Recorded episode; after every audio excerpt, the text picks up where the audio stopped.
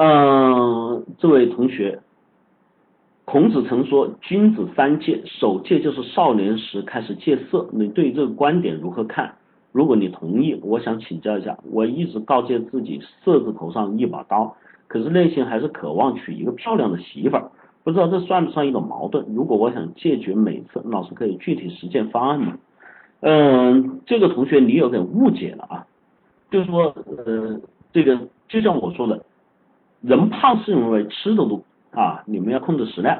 有些人就干脆不吃了，然后就给医生因为绝食，因为这个。这个少吃，最后又得了厌食症啊，这叫矫枉过正。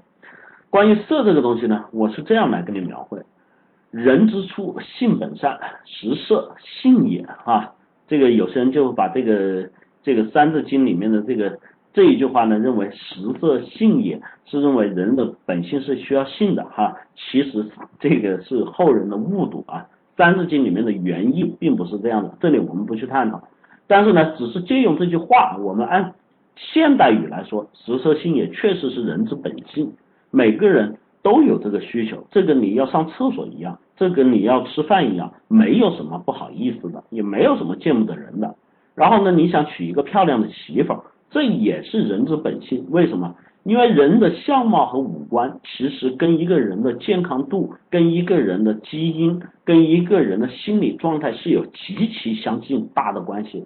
所以一个人长得非常的这个漂亮，然后肤色非常的红润，然后笑容非常的甜美啊，这样的一个人基本上来说啊，我只能说基本上一定有特例哈，这种特例是后天一些环境影响，基本上来说，他相对的生活的环境相对比较稳定。第二个，相对于身体来说比较健康。第三个，由于这些方面的因素所相互影响，他心里的阳光面会多，悲伤和忧郁会少一点，有利于你的下一代，无论是生产、基因、相貌、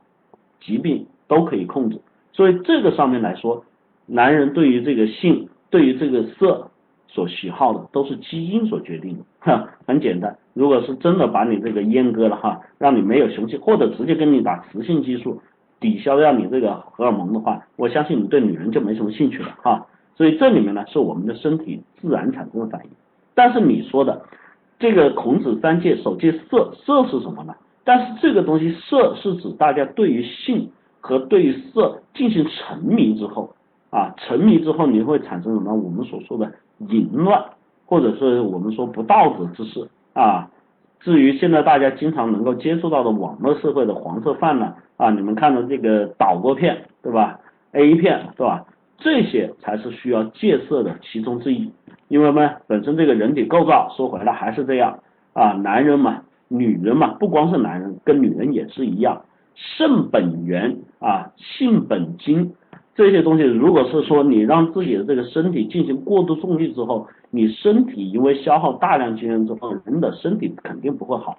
一个人身体不好，又沉迷于这些里面的话，你还有什么心思去做其他的事儿？还有什么能力去完成其他的事儿？所以，对于一个人的人生来说，这是不可取的啊。所以在这里面跟你说的这个戒色，是指不要去做出一些非常。呃，不道德的事情，或者是一些根本是会对自己的，无论是前途和未来和生活以及身体都会有影响的事情。正常的，你去找个女朋友，找个漂亮的女朋友，然后结婚生子，这样的过程没有什么问题啊，这是人所推崇的啊。至于你说佛教不推崇，那是另外的话。反正伊斯老师我说了，你只看孔子说的这一点，我想说，你在这个孔孟学说里面还会看到另外的东西，对一个人，对一个世界。除除去礼教之说之外，还说到他对于世界规则制度之外，他进行奉献的问题。那么你最基本和原则的奉献就是你要为人类的繁衍和进步做出努力，生一个健康漂亮的宝宝，哈，这是必要的过程。